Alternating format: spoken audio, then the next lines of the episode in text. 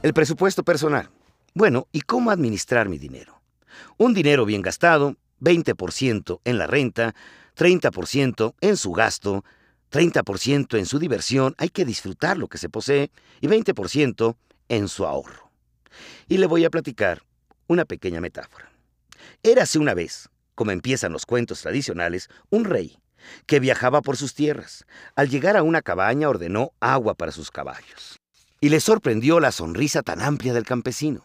En su mirada mostraba un brillo especial y en su actitud se manifestaba una alegría natural al servir.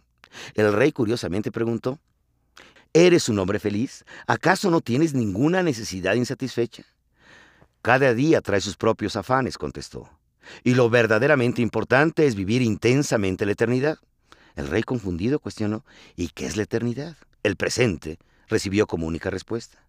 ¿Me podrías explicar entonces qué es el presente?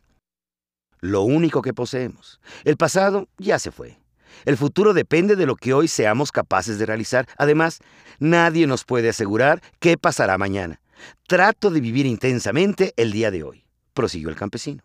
Y al final del día doy gracias al Señor por la oportunidad que me concedió al existir y le aseguro que si muriera esta noche lo haría en paz, no por lo que he hecho, pues creo que aún puedo realizar más tareas y de mejor manera, pero las que realicé el día de hoy las hice con pasión.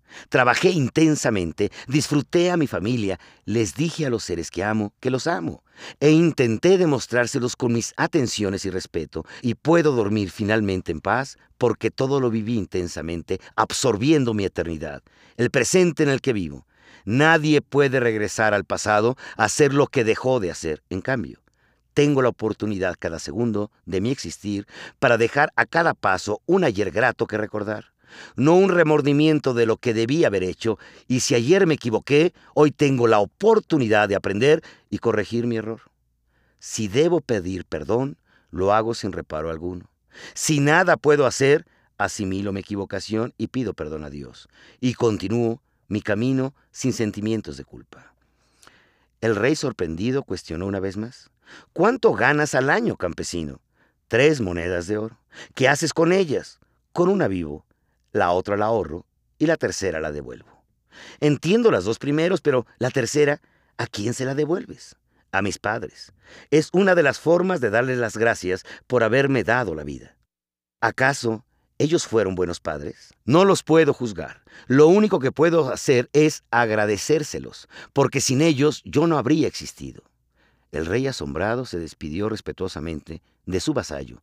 Había aprendido lo que significaba la auténtica gratitud. El presente es lo único que nos pertenece. Ni con todo el dinero del mundo le podemos agregar un segundo más a nuestra vida. Ni regresar al pasado, y mucho menos trasladarnos al futuro. Debemos vivir intensamente el hoy, aquí y ahora. Es la única alternativa que tenemos si deseamos verdaderamente existir. Solamente aquel que es capaz de dar las gracias y demostrar su gratitud se le puede llamar auténticamente noble. Virtud de seres superiores, virtud magistral es la actitud digna de un rey.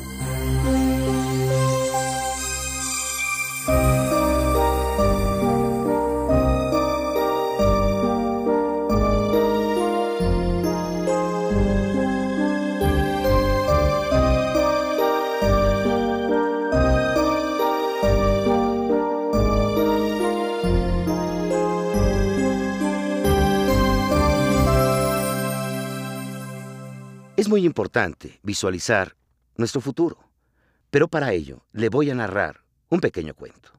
En una tarde muy agradable, la plaza central del pueblo con su clásico kiosco y bancas alrededor. Los pájaros hacen su bulla acostumbrada anunciando que ya se van a dormir. Se respira la limpieza cristalina de la provincia y la placidez de sus habitantes. Los observo sentados uno al lado del otro, un par de viejos de edad que no fácilmente se puede predecir. Las arrugas de sus rostros delatan muchos años de experiencia y la blancura de sus cabelleras con todas sus penas acumuladas. Las manos revelan callosidades de toda una vida de arar el campo. Lo interesante es ver sus sonrisas y cómo manotean con ese entusiasmo cuando logran volver a vivir esas impresiones que guardan en su memoria. Para ellos, Recordar es volver a sentir. Su pasado es su suma existencial. Para ellos su futuro es muy corto. Y pareciera que aquella tarde, como seguramente lo hacen con frecuencia, dos entrañables amigos vuelven una vez más a compartir su intimidad. Anécdotas narradas mil veces, pero sin importarles la repetitividad, con el simple hecho de hacerlo, vuelven a disfrutarlo. Me impacta profundamente la atención que se presta el uno al otro. Veo que comparten una sincera alegría por algo que seguramente le produjo un gran placer. Y qué profunda es su mirada. Cuando uno de ellos está compartiendo una pena, ambos parecen que sienten el mismo dolor. Han pasado más de dos horas. Me he sentido cautivado intentando descifrar gestos, muecas, actitudes, pues no los logro escuchar. Finalmente, se están despidiendo un caluroso abrazo, un sincero apretón de manos y como aquellas aves hacen su último ritual antes de irse a descansar. Le pregunto, ¿es para usted importante el pasado?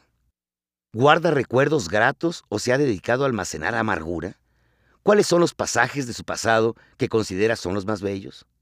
¿Qué siente al recordarlos? El pasado cobra importancia cuando el presente lo empieza a perder. Las personas ancianas, por razones obvias, tienen mucho que recordar. Y su futuro ciertamente tiene barreras bien definidas. Queda poca vida por recorrer. Lo importante es qué hacer con nuestro presente, que dentro de un instante se convertirá en pasado.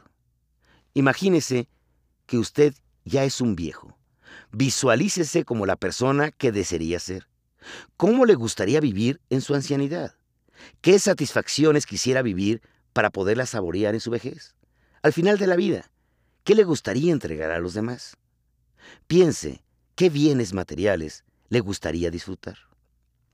Al resolver este ejercicio, en la cual proyectamos nuestra vejez y planteamos los recuerdos que nos gustaría tener, es la forma para descubrir los tesoros que ahora deseamos encontrar. Debemos de vivir y luchar intensamente en nuestro tiempo presente para lograr cosechar esos recuerdos.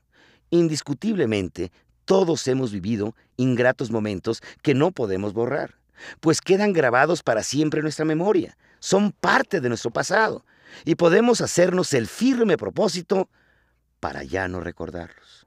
Lo único que lograremos al resentir el sufrimiento es llenarnos de amargura. En cambio, los bellos momentos son joyas que debemos constantemente acariciar para alimentarnos de las extraordinarias sensaciones que tanta felicidad nos proporcionaron.